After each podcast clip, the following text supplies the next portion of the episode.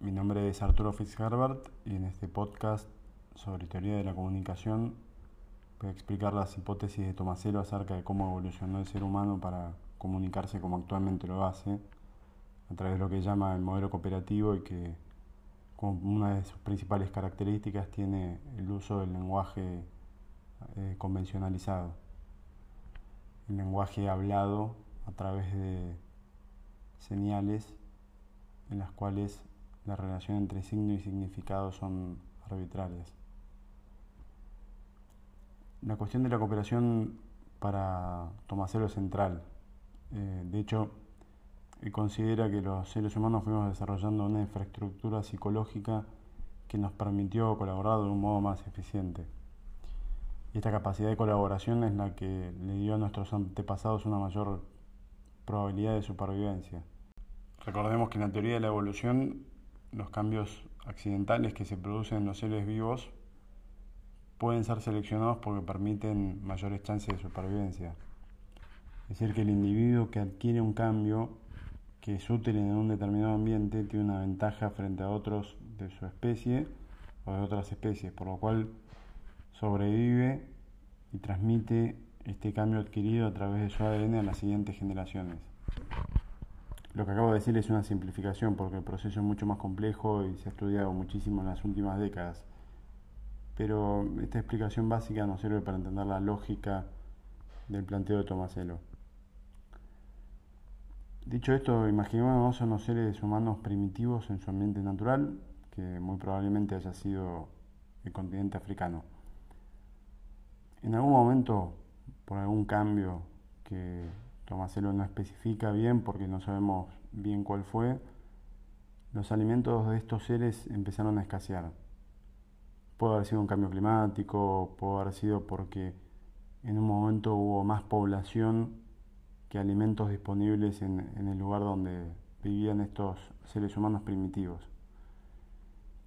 En este entorno, por supuesto, va a haber más competencia entre los mismos, entre los grupos humanos por eh, estos alimentos escasos, tanto entre ellos como con otras especies de primates. Ahora bien, si por alguno de estos cambios aleatorios, estos cambios accidentales en, en el comportamiento humano, en la psicología humana, algunos individuos tuvieron más tendencia a colaborar, esta tendencia podría haberlos ayudado a conseguir más alimentos. Por ejemplo, tres humanos podían colaborar para ahuyentar a otros individuos humanos que se acercaran a quitarle sus alimentos, o a otros primates, o a otros animales que compitieran por el mismo alimento. Ante la escasez que había, esta se volvió la estrategia dominante, o en realidad la única estrategia posible para no morir de hambre.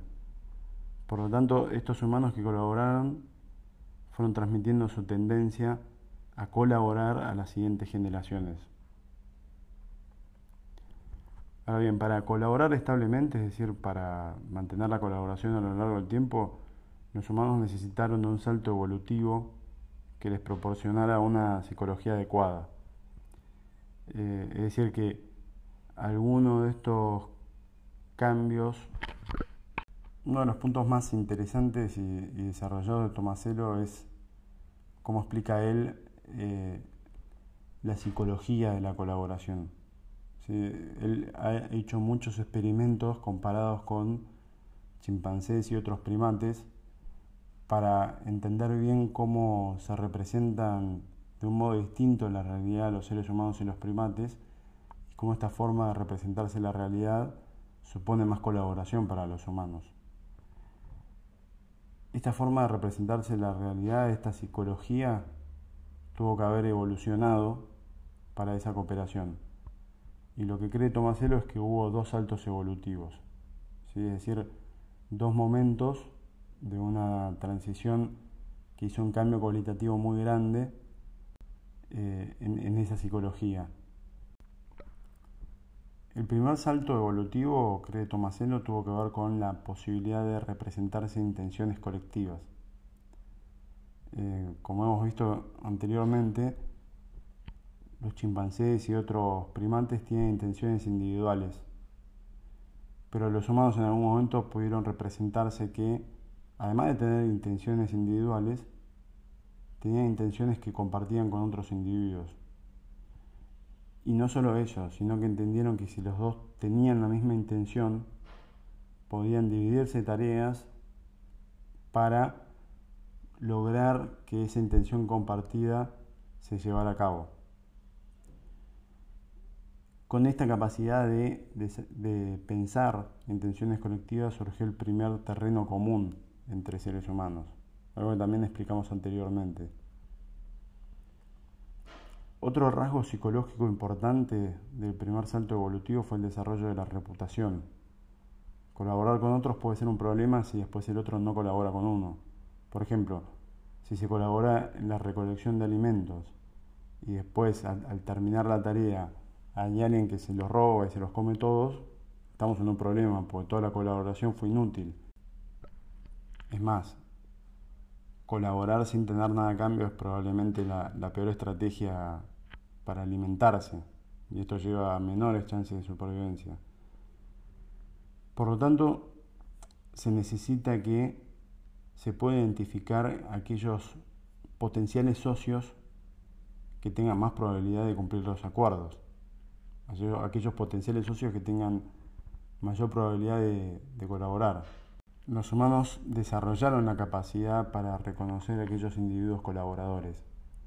Apareció el interés por conocer la reputación de los otros, pero con esto también apareció la autoconciencia sobre la propia presentación eh, pública y sobre la propia imagen de colaborador frente a nosotros.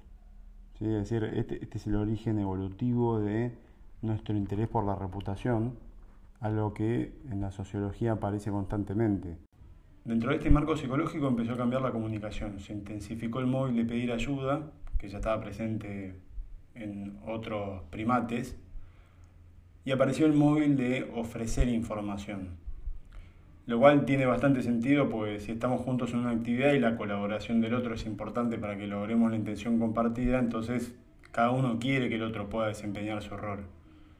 En este sentido es razonable pedir ayuda al otro porque sé que tiene interés en ayudarme para que ambos logremos nuestro objetivo.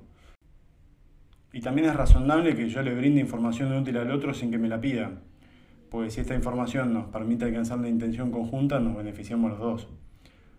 O sea que la motivación para pedir ayuda y la motivación para brindar información a otros fue útil para poder desempeñar mejor estas actividades colaborativas. Y como las actividades colaborativas eran fundamentales para sobrevivir, las motivaciones para pedir ayuda y dar información fueron seleccionadas y transmitidas a futuras generaciones. En otras palabras, aquellos individuos que espontáneamente tenían tendencia a pedir ayuda o a dar información sobrevivieron y transmitieron sus tendencias a través del ADN. Recuerden que, como vimos en otro de los materiales, los simios que crecen en entornos humanos aprenden espontáneamente a señalar. Esto es porque entienden que señalar les sirve para satisfacer sus intenciones. Por lo tanto, en este contexto de humanos que ofrecían ayuda, señalar se volvió una forma de comunicación habitual. Y no solo por esto, sino también porque la infraestructura psicológica permitió comprender bastante bien el significado de señalar. Cuando estamos en una situación de intencionalidad colectiva, lo que hacemos es sintonizar nuestra mente con los otros y tener criterios de relevancia parecidos. Es decir, todos los que estamos participando de esa intención conjunta, estamos chequeando el mismo tipo de oportunidades para llevar a cabo nuestra intención colectiva. En este contexto, cuando otro señala algo, entiendo que me está mostrando algo que es relevante para la acción que estamos desempeñando. Y así lo señalado puede tener significados muy diferentes. Por ejemplo, si estamos buscando frutas y me señala la cima de un árbol, entiendo que me dice ahí arriba hay frutas. Pero si estamos escapando de un predador y me señala la cima del árbol, entiendo que me dice vayamos ahí que estaremos a salvo. Pero hay que aclarar que el señalar también fue impulsado por la psicología de los comunicadores. La intencionalidad colectiva implica la capacidad de ver las situaciones a vuelo de pájaro, según Tomaselo. Esto es entender no solo la perspectiva de uno, sino también la de los otros que están colaborando con esa intención compartida. En este marco psicológico, cada individuo empieza a tratar de pensar desde el punto de vista del otro. ¿Qué es relevante para él en esta actividad que estamos compartiendo? ¿Hay alguna oportunidad de lograr nuestra intención que el otro no haya percibido? Pensar desde el punto de vista del otro fue clave para identificar aquella información relevante para el otro. Y una vez identificada esa información, señalar en una forma bastante eficiente de que la hiciera consciente. Esto de pensar desde el punto de vista del otro es una habilidad que es clave en, la disciplina de la comunicación y en la práctica profesional. Otro punto importante respecto a las motivaciones. Era lógico que surgieran en situaciones de intencionalidad conjunta porque ayudarse en esos contextos sirve a todos los participantes. Pero una vez que los humanos evolucionamos para tender a pedir ayuda y ofrecer información, la expansión de esas motivaciones a cualquier tipo de situación era solo una cuestión de grado, una cuestión de tiempo. Volvamos a la evolución de la comunicación en este primer salto evolutivo. Señalar tiene una limitación y es que solo se puede referir a cosas perceptibles en el momento presente. Yo puedo señalar cosas que están a la vista, pero no puedo referirme a lo que no está acá y ahora. Esto limita bastante la ayuda porque supongamos que acabo de huir de un predador y otro individuo está recolectando alimentos. Si yo le señalo al individuo el lugar de donde vengo, el lugar de donde estaba el predador, él probablemente piense, me dice que allí hay alimentos. Es decir, que lo estoy mandando al muere. En cambio, su uso gestos icónicos, como la mímica, puede indicarme que ahí hay un predador. Señalo y hago el gesto de un león. Ahí se entiende, allí hay un león, no vayas. Los gestos icónicos representan, es decir, pueden presentar lo que no está en el lugar y en el tiempo. El lenguaje convencional también representa o vuelve a presentar, pero la diferencia es que en los gestos icónicos el signo tiene alguna semejanza con el significado. Para representar a un león tengo que hacer algunos gestos semejantes a los de un león. Para el momento en que se concretó el primer salto evolutivo, las condiciones psicológicas ya estaban dadas para producir y comprender gestos icónicos como la mímica. Para empezar, para entender el gesto icónico hay que comprender que el otro tiene un tipo de intención específica que es la intención comunicativa. Es decir, la intención de que otro le preste atención a algo. Si yo no entiendo que determinados gestos buscan llamarme la atención acerca de algo, puedo confundir esos gestos con la ejecución de una acción. Mm, vaya un ejemplo absurdo. Pero si yo no entiendo la intención comunicativa cuando el otro me hace la mímica del león, puedo creer que el otro quiere ser un león en vez de entender que me está llamando la atención acerca de un león. En otras palabras, necesito entender la diferencia entre intención comunicativa e intención informativa o contenido. Además, comprender los gestos icónicos también requiere hacer inferencias a partir de un terreno común. Para entender que estos gestos parecidos a un león se refieren a un león que hay en las cercanías, necesito tener el terreno común de que el león es un predador de los, de los alrededores que podría atacarnos. En un contexto donde los leones no son una amenaza habitual, alguien puede hacer gestos parecidos a un león, pero que nadie los asocie con el referente león porque no los tiene presentes en su terreno común. El terreno común se empezó a desarrollar con las intenciones colectivas. En el momento en que los humanos se dieron cuenta de que podían usar su capacidad de imitación para imitar a unos seres o objetos no presentes con el fin de llamar la atención a otros sobre estos seres o cosas no presentes, los gestos icónicos empezaron a difundirse. Los gestos icónicos no solo fueron útiles en contextos de intención colectiva, su capacidad de brindar información sobre cosas no presentes hizo que los humanos pudieran brindar información sobre cuestiones que no eran parte de la intención colectiva. Si esa información era útil para los otros, la reputación del dador de la información crecía. Por lo tanto, había muchos incentivos para usar la mímica. Ya en un contexto del uso del señalar y la mímica se produjo el segundo salto evolutivo. Nuevamente, este salto se llevó por una presión ambiental.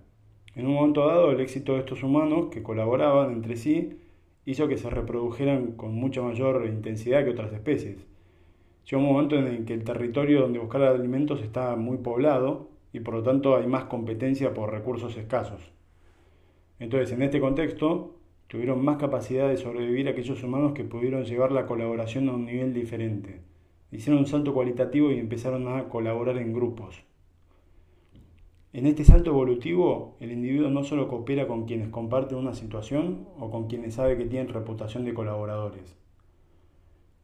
piensen que esto limita bastante la, cantidad de individuos con los que se puede colaborar. En cambio, en este salto evolutivo el individuo colabora con cualquiera de su grupo. Por ejemplo, colaboro con Carlitos porque es de la Universidad Austral. No lo conozco, pero estamos en la misma organización y por lo tanto supongo que comparte, comparto con él cierta forma de pensar, ciertas normas, cierta forma de sentir las cosas. Otro ejemplo, me voy de viaje a un lugar exótico, un lugar muy lejano, y veo a alguien que reconozco como argentino. Bueno, tengo cierta confianza en que puedo acercarme y proponerle alguna actividad conjunta, como ir a comer o visitar una atracción turística. ¿Por qué hago esto?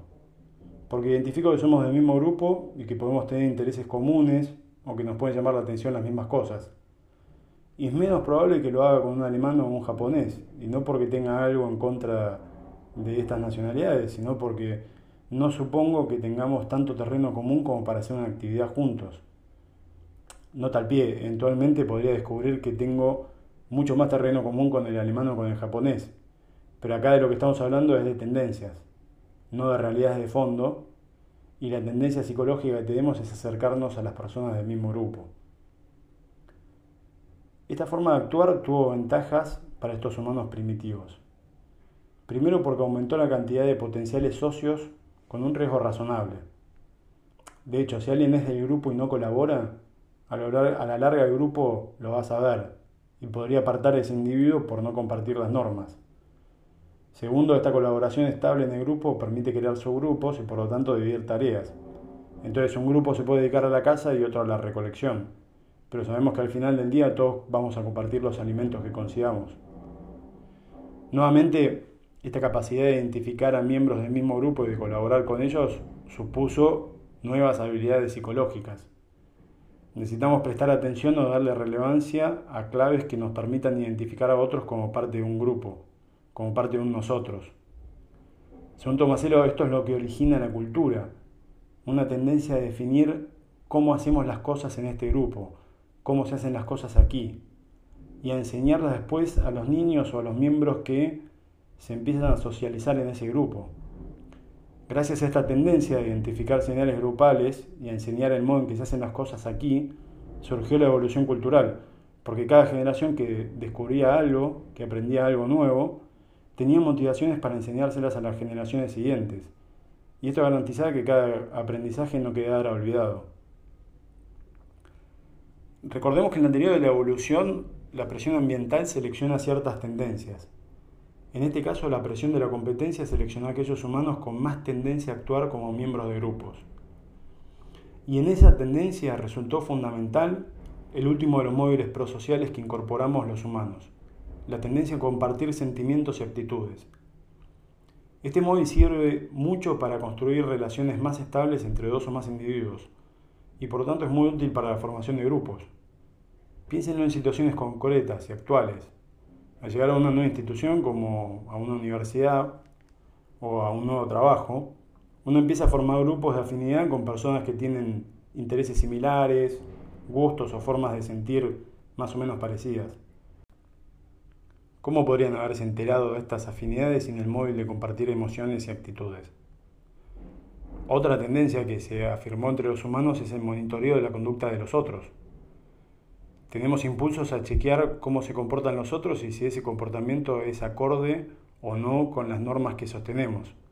Los rumores y los chismes tienen mucho que ver con esto. En general son relatos acerca de las personas y su quiebre o su cumplimiento de las normas. Más aún, tenemos emociones específicas que están asociadas a normas. Por ejemplo, admiramos a los que sostienen las normas y nos enojamos con los que las rompen. Fíjense que hasta ahora estuvimos hablando de este segundo salto evolutivo que implicó la vida en grupos y andamos más que nada en las características psicológicas, sociales y culturales. Pero no hablamos hasta ahora de la comunicación. Entonces, la pregunta clave es qué tiene que ver esta nueva infraestructura psicológica con la comunicación. Bueno, hay varios puntos, pero vamos a destacar los más importantes. Primero, la cultura nos permitió tener una base de terreno común con personas del mismo grupo, aunque no las conociéramos. Esto, como ya hemos dicho, facilita mucho la comunicación. Segundo y fundamental, esta evolución permitió que adquiriéramos el lenguaje hablado. En el primer salto evolutivo nos habíamos quedado con la adquisición de los gestos icónicos, sobre todo con la mímica, es decir, con la comunicación a través de signos que son semejantes a su significado. La mímica es como un eslabón perdido hacia los signos convencionalizados. Piensen en cómo se puede difundir determinados signos de la mímica. Supongamos que hay un primer comunicador que ve a un león y vuelve a la tribu para avisar que el predador está cerca. Este comunicador abre grande la boca, emite un rugido y pone enfrente suyo las manos como si fueran garras. Es una imitación que se le ocurrió a él. Él abstrajo ciertos rasgos del león y trató de imitarlos. Podría haber usado imitaciones diferentes, se podría haber puesto en cuatro patas, moviendo la cabeza y rugiendo. Pero el punto importante es que hay un conjunto de receptores que ven este gesto y entienden que el comunicador quiere referirse a un león. Y como pueden revertir roles, piensan, esos movimientos y sonidos que hizo fueron muy efectivos para referirse a un león. Si yo quisiera referirme a un león, podría usar esos mismos gestos. Estos receptores entonces lo que van a hacer es generar una imitación propia sobre lo que ya era una imitación del primer comunicador. Podemos suponer que en estas imitaciones algo del gesto original se pierde. Entonces, cuanto más imitadores de imitadores de imitadores haya, más se perderá de la semejanza original. Hasta que puede llegar a un punto en, el cual los signos ya no tienen nada que ver con el león, ya no tienen ningún tipo de semejanza. En el primer salto evolutivo, esta pérdida de semejanza suponía que el signo dejara de ser eficiente, ya nadie podía entender que eso se refería a un león. Pero a partir del segundo salto evolutivo la situación cambió porque los humanos adquirimos esta capacidad de incorporar convenciones como las normas, que lo que indican es así hacemos las cosas aquí. Y entonces adquirimos la capacidad de enseñar esas convenciones a los miembros del grupo y con la habilidad fijada, ya no importa que el gesto icónico usado a través de la mímica pierda semejanza con el significado porque podemos enseñar, en este grupo nos referimos a los leones con este gesto. Lo natural al enseñar de este modo es que los gestos se vayan simplificando y alejándose del referente. Entonces, por ejemplo, podría bastar con extender las manos y poner dos dedos para abajo, en una simplificación extrema de lo que eran las garras. El rugido, la boca abierta se eliminan. Los niños aprenderían con dos dedos hacia abajo nos referimos a los leones en este grupo. En esta instancia ya quedaría claro que cualquier gesto podría referirse a cualquier significado, porque fíjense que la relación entre signo y significado se vuelve arbitraria. No hay ninguna semejanza, no hay ningún parecido. Es solo una convención. Por lo tanto, cualquier referente es posible de ser representado con un signo que sea acordado dentro del grupo. En otras palabras, con una convención con un signo que significa esto porque estamos de acuerdo con que significa esto, podemos referirnos a cualquier realidad concreta o imaginada. Con gestos convencionalizados ya estamos a un paso del lenguaje hablado. Pero ¿qué pasó para que se usara el canal auditivo en vez del visual?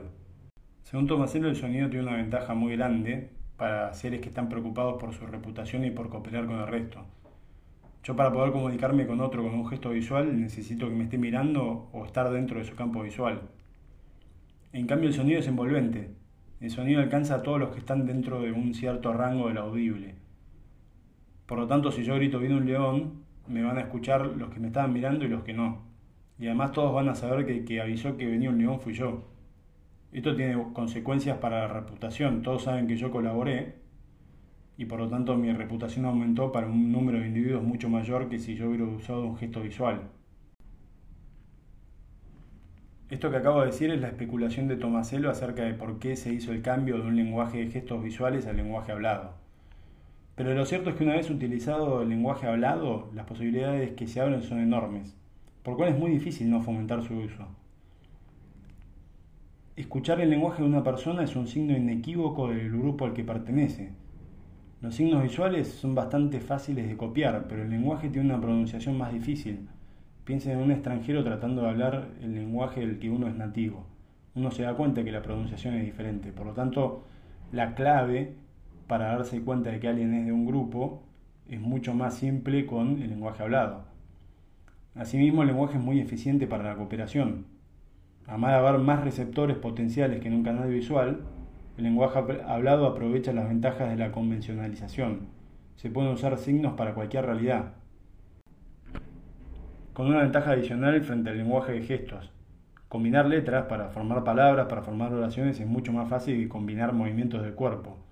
La variedad de sonidos que se pueden producir, la variedad de sonidos que pueden producir los humanos con una cantidad de letras, hace prácticamente infinitas las combinaciones. Entonces, con esta enorme flexibilidad del lenguaje hablado y con la tendencia a generar cultura a través de la enseñanza de las viejas y nuevas convenciones, el rango de palabras y la riqueza del lenguaje se fueron expandiendo constantemente. Y ahí podemos notar que otra enorme contribución del lenguaje a la capacidad de cooperación humana es su capacidad de indicar perspectivas frente a la realidad y de este modo ser mucho más preciso y claro con lo que quiero comunicar a otros. Cuando yo señalo un árbol necesito mucho terreno común para saber si me refiero a sus frutos, a sus ramas, su capacidad de dar sombra o el bloqueo que genera en un camino. En cambio con el lenguaje puedo decir comida, refugio para el sol, obstáculo, o referirme a la belleza del árbol, a la especie de la cual forma parte el árbol, etc. El lenguaje aumenta enormemente el rango de lo comunicable y permite a los que saben usar el lenguaje, a los que tienen un buen rango de palabras, comunicar con mucha más precisión su perspectiva. Y esta capacidad nos diferencia enormemente de otras especies. Con el lenguaje hablado y con el desarrollo de la cultura culmina este podcast que ha explicado la evolución de la comunicación humana según Michael Tomaselo.